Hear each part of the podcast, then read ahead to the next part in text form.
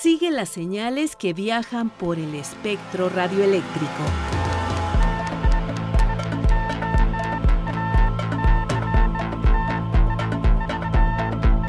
Sintonía libre. Sintonía libre.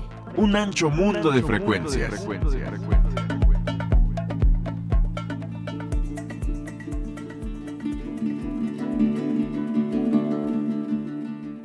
Desde la Ciudad de México les agradecemos que nos sintonice. Estamos todos presentes para disfrutar de este viaje por las ondas electromagnéticas. Hoy en Sintonía Libre concluimos la charla que sostuvimos con el antropólogo Carlos Arturo Dávila a propósito del proyecto radiofónico Sierra de las Cruces. Por su parte, Luis Alejandro Vallebueno dedica su espacio a platicar de Daniel Camporini.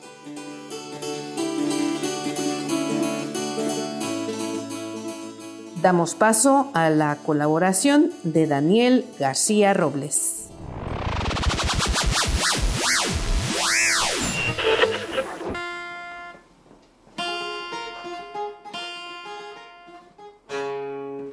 El pasado 2 de noviembre de 2023 se publicó a nivel mundial la pieza musical que también es conocida como la última canción de los Beatles.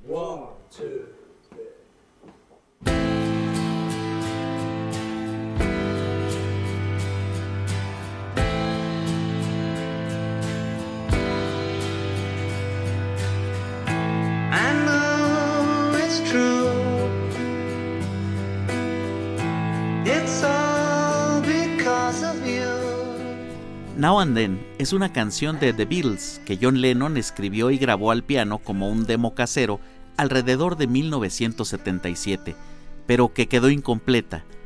Tras la muerte de Lennon en 1980, la canción fue considerada como el posible tercer sencillo de reunión de los Beatles para su proyecto Anthology en 1995, después de Free as a Bird y Real Love.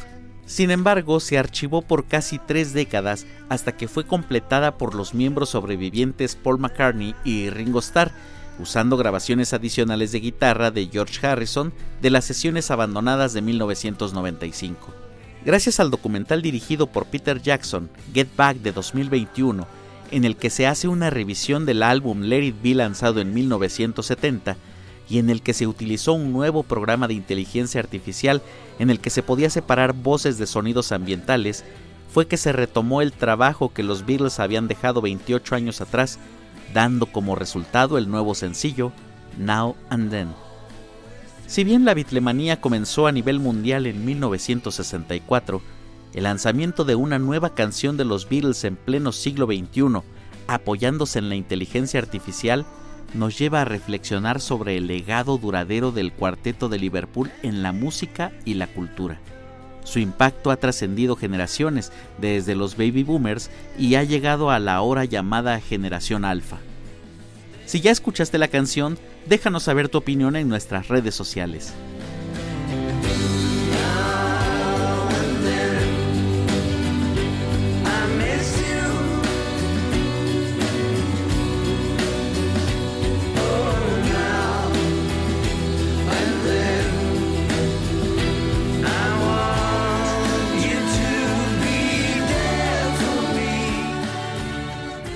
Yo soy Daniel y te invito a que continúes con nosotros. Esto es Sintonía Libre, un ancho mundo de frecuencias. Sintonía Libre.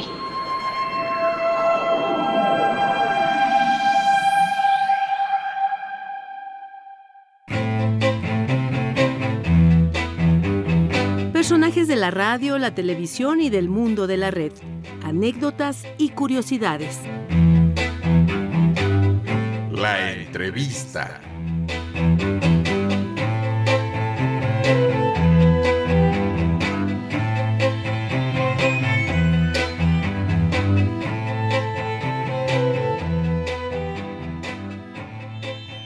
Recibimos en sintonía libre al antropólogo Carlos Arturo Hernández Ávila.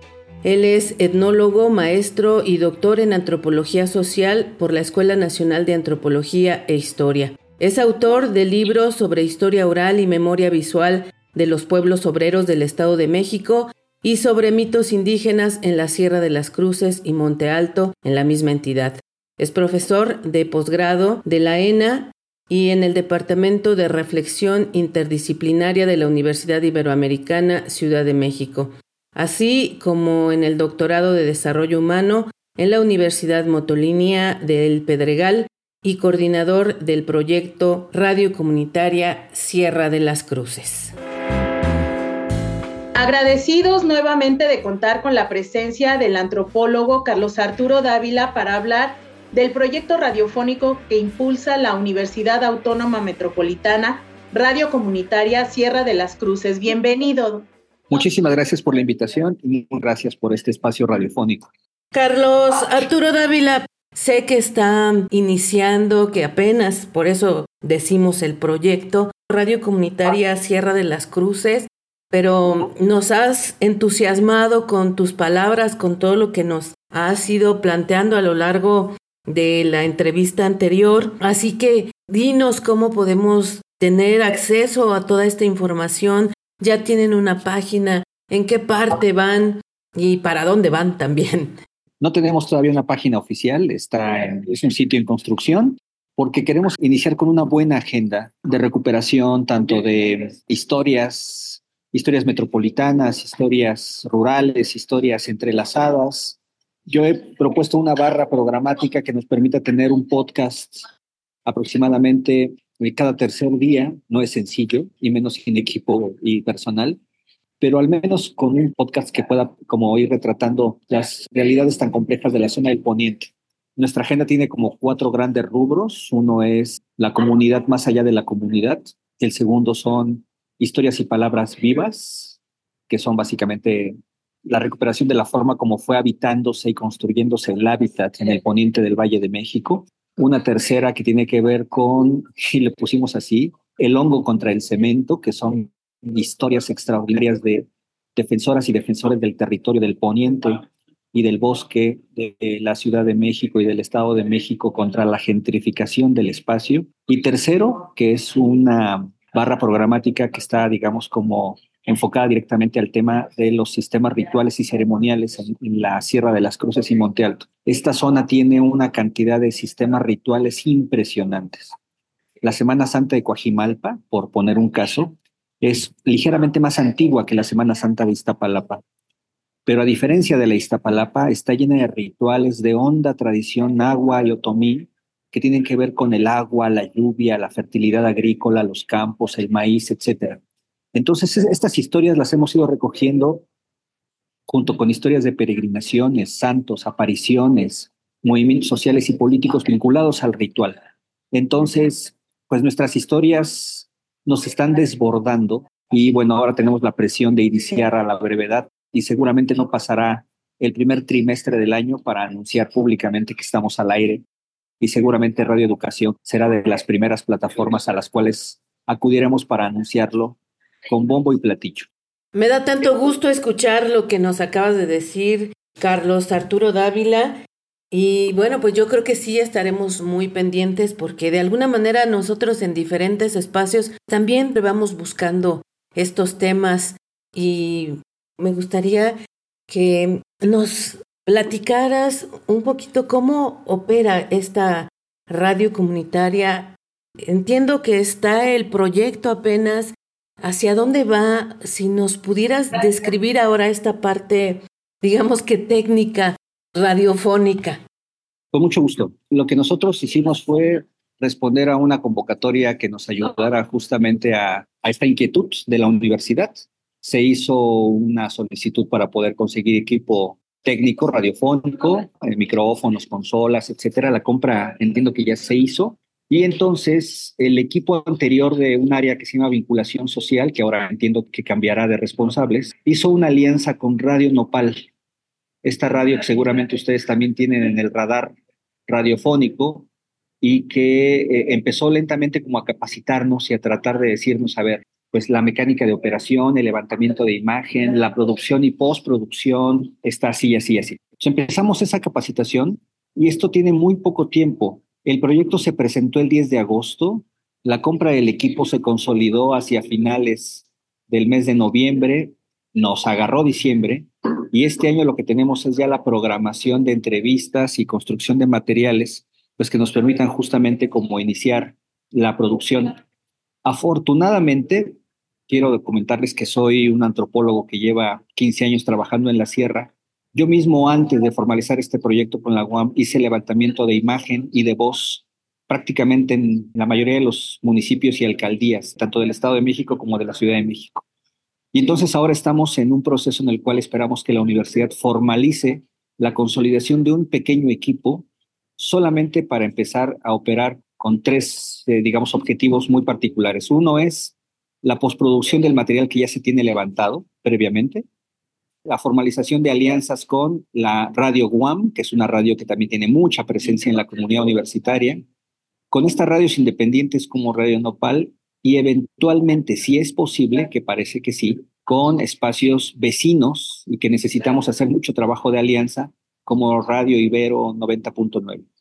Entonces, insisto, el proyecto se planteó y aprobó en agosto, se compró el material hacia finales de noviembre y estamos en este año iniciando con la programación de la producción y eh, preguntarnos cuál va a ser la forma de llegar. Una de las cosas que nos decían, por supuesto, todos los colegas que trabajan radio libre, es eso, radio libre, radio por internet, radio que va de WhatsApp en WhatsApp, etcétera, con una agenda suficientemente atractiva de temas, entrevistas y, digamos, hechos radiofónicos que la gente quiera conocer. Hasta el 31 de diciembre, el responsable del proyecto era yo, pero como tú muy bien lo dijiste hace rato, es un proyecto que me rebasa geográfica, técnica y humanamente.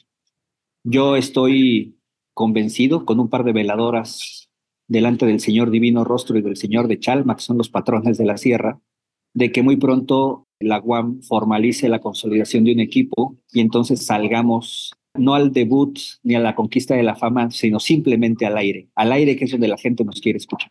En eso estamos, en esta etapa estamos. Carlos Arturo Dávila, Sabemos que con esta participación de cada uno de los elementos que son las comunidades, la comunidad universitaria y académica y los habitantes de la zona, pues va a ser fundamental. Pero ¿quién tendrá más peso en la aportación de contenidos? Me refiero a que seguramente la comunidad académica va a ser fundamental. Un hecho real es que la comunidad de la UAM pues digamos que tiene muy poco, es una, es una, una unidad muy joven, está celebrando apenas sus primeros años de insertarse dentro de la comunidad. Esta comunidad tiene una necesidad de conocer y reconocerse dentro de la región.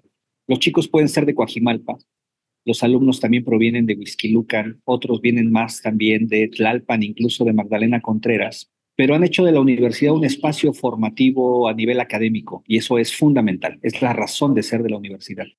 Sin embargo, el equipo actual de rectoría se hace una pregunta y es, ¿cómo metemos a la comunidad a la universidad y cómo hacemos que la universidad también se haga una con la comunidad?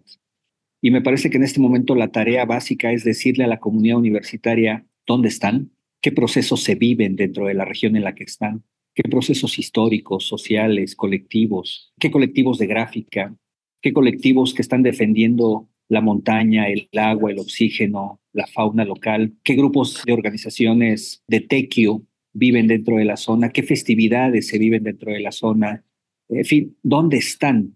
El filósofo vasco Ignacio Yacuría, que fue jesuita y que fue rector de la UCA, la Universidad Centroamericana en, en, El Salvador, y que fue asesinado por su compromiso político, decía que la universidad tiene como tarea, entre otras cosas, hacerse cargo de la realidad, y dialogar cara a cara con los hombres y mujeres donde la universidad está floreciendo. Yo creo que eso responde también ahora. Creo que sí valdría muchísimo la pena decirle a la gente de la universidad que están en una zona plurilingüe, multicultural, desafiante y también por otro lado hemos visto, bueno, yo he visto, soy testigo de muy buenos y genuinos esfuerzos de académicos de la universidad, sociólogos, especialistas en territorio, biólogos, que están intentando dialogar con las comunidades de Coajimalpa y de la Sierra de las Cruces para que el conocimiento sea situado, sea localizado. No se quede una academia en abstracto pensando que la universidad es un templo, digamos, una fortaleza docta, como decía en su momento el antropólogo Clifford Geertz. No, no es una fortaleza docta, es una casa abierta al tiempo. Por eso yo me parece que tal vez el primer objetivo es decirle a esa casa abierta al tiempo que por su puerta pueden entrar a través de la radio los productores de hongo, ya lo dije, las y los defensores del territorio, jóvenes y personas que están haciendo propuestas de nueva gráfica, artistas, músicos locales, especialistas rituales, parteras, eh, etcétera, etcétera, etcétera. Por eso me parece que tal vez el gran peso sea el peso comunitario y a partir de ahí construyendo un puente que de una manera delicada pero sólida, que parece una contradicción pero no lo es, puedan empezar a construirse estas vías de comunicación, de descubrir dónde estamos y con quién sí podemos, y incluso creo que moral y éticamente debemos coincidir, hacer corresponsabilidad por el territorio. Me parece que la UAM está en ese tenor. Que realmente yo lo miro como un reto bastante interesante porque cuando hablamos de radios comunitarias, regularmente eh, lo ceñimos a un pequeño sector, pero cuando nos hablas de la Sierra de las Cruces y nos hablas de una gran diversidad, ¿cómo se hará para vincular y conectar a todas estas comunidades que interactuamos día a día en esta Sierra de las Cruces? Sí, claro, sobre todo porque, por ejemplo, pensemos en tantas radios que empezaron siendo comunitarias y que lentamente de manera inevitable se subieron al tren de la historia y cabalgaron junto con ella hasta ejemplos extraordinarios. Pienso, por ejemplo, en alguna radio así comunitaria, militante, como Radio Guayacocotla, La Voz Campesina, allá en la Huasteca Meridional, en el norte de Veracruz. Pues Radio Guaya empezó hace 58 años, pensada más bien como para articular luchas comunitarias en la Huasteca. Y de repente resultó que la Huasteca no era el norte de Veracruz. La Huasteca es un solo territorio dividido en casi ocho estados distintos de la República. Y la Radio Guaya se fue metiendo a más ranchos, a más municipios, a más luchas, a más dilemas, a más compromisos. Tan es así que al día de hoy la radio tiene como una poderosa audiencia, sobre todo en Nueva York y en Chicago, donde una buena parte de las y los migrantes mexicanos son justamente de las regiones donde Radio Guaya empezó. Y uno escucha, por ejemplo, sus programas, su agenda, su capacidad de interlocución más allá de las fronteras y uno dice, por supuesto, esta radio extendió la noción de comunidad más allá de las fronteras. No son pequeños pueblos solamente. O sea, la comunidad no es este espacio idílico donde todos se aman, se quieren mucho, está chiquito, hay un río, hay una iglesia y hay un cerro. No, no, no.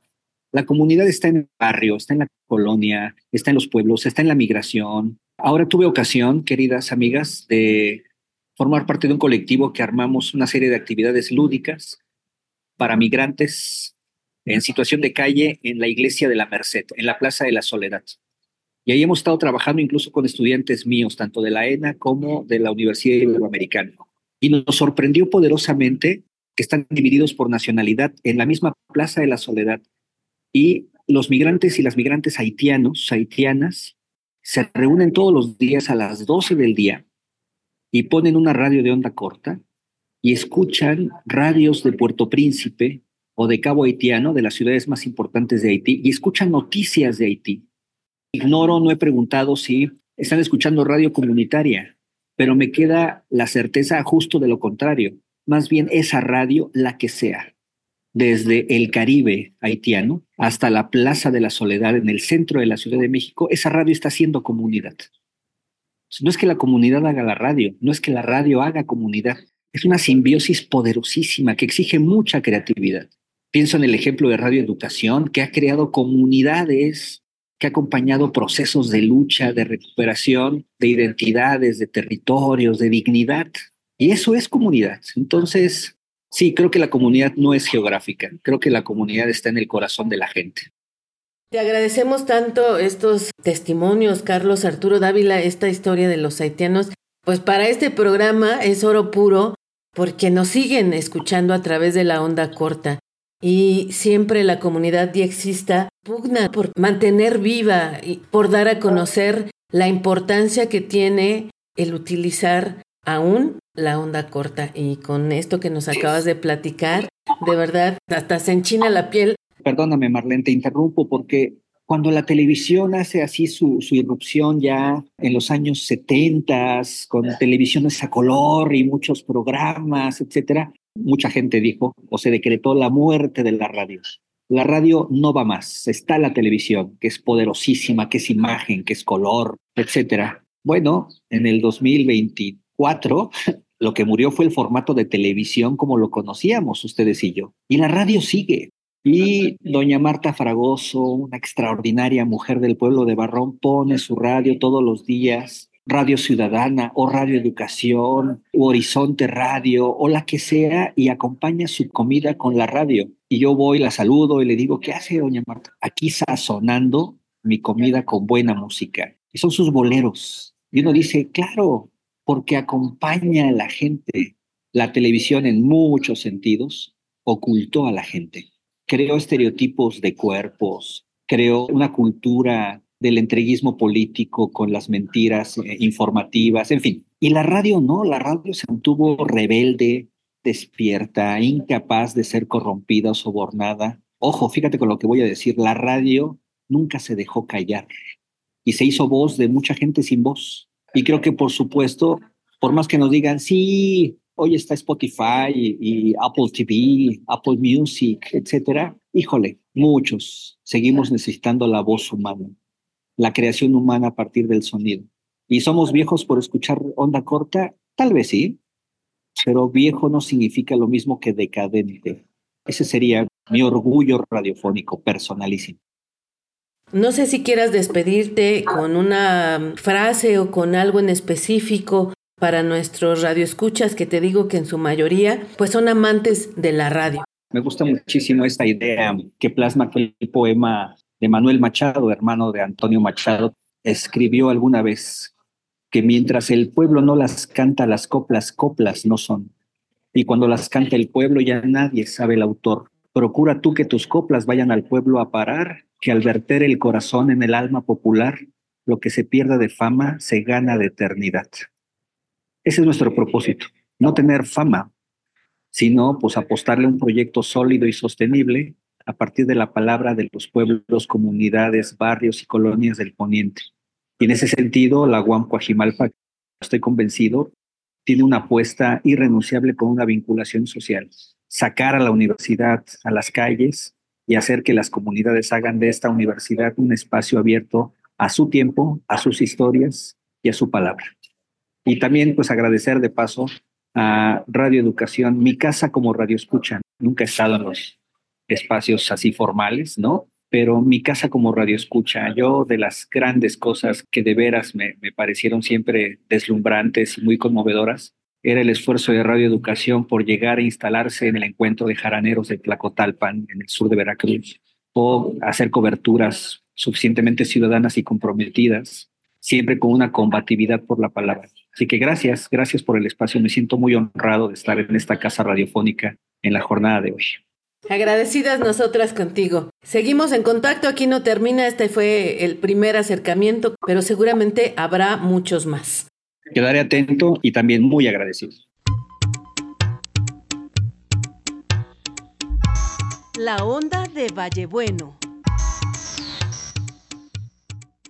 Buenos días, buenas tardes, Buenas noches, queridos amigos oyentes de este su programa Sintonía Libre, el espacio de Exista que cada semana nos regala radioeducación a todos los amantes e interesados en la radio internacional y el diexismo. Desde la capital michoacana, Morelia, le saluda a su amigo diexista Luis Alejandro Vallebueno con un recuerdo más en la historia de la radio. Y esta ocasión será muy especial, pues quiero hacer un tributo a mi querido amigo y maestro del diexismo, Daniel Camporini, ese grande de la radiodifusión bonaerense, dixista incansable, que me llevó a interesarme en la historia de la radio. Daniel nació el primero de noviembre de 1949, en el momento en el que la Argentina estaba siendo gobernada por el general Juan Domingo Perón. Y desde muy temprano en su infancia se interesó por la radio. A pesar de ser un oyente formal de la onda corta desde los años 60, es decir, desde su adolescencia, sus primeras experiencias como documentalista, como interesado en la historia de la radio, las experimentó aquí en México. Él dirigió el segmento del diexismo en Radio México Internacional hacia el año de 1970, además de ser uno de los primeros oyentes argentinos en sintonizar nuestra querida radioeducación. Así lo demuestra una carta QSL recibida por él en el año de 1974, cuando radioeducación se llamaba La voz del maestro. Adicionalmente, ya hacia finales de los años 80, Daniel Camporini va a aventurarse en crear su segmento radial más reconocido que fue Monitor DX, un programa de 15 minutos producido en la localidad bonaerense de Villa Ballester para Radio Transmundial, donde informaba de los principales grupos diexistas de América Latina de la actividad radial en nuestro continente. Es así como en Buenos Aires formó parte de el grupo diexista ABC, compuesto por Anderson, Gabriel Iván Barrera y el propio Daniel Camporini. Finalmente, en las prostimerías del siglo XX y inicios del siglo XXI, encontramos a Camporini entrando en la radio. Va a revivir su segmento Monitor de X para luego cambiar este formato al reconocidísimo podcast que también fue transmitido por Radio Miami Internacional, Historias de Radio, donde compartía una página de la radio internacional en onda corta y de la cual yo me inspiro y he tomado algunos datos. Finalmente, recordar que Daniel Camporini escribió un libro muy importante para la historia del dixismo latinoamericano, que es conocido como Un viaje a través del éter. Y a través de estas dos publicaciones, su libro y su podcast Historia de Radio, que estuvo vigente hasta un mes antes de su muerte, quiero recordarlo y darle mi agradecimiento. Hasta siempre, Daniel. Les habló Luis Alejandro Vallebueno desde Radio Educación en México. Que la sintonía sea libre y las experiencias de escucha compartidas. Te esperamos en nuestra próxima emisión. Así llegamos al final de este programa. Participamos Luis Alejandro Vallebueno, Daniel García, Alejandra Maldonado y Marlene Reyes.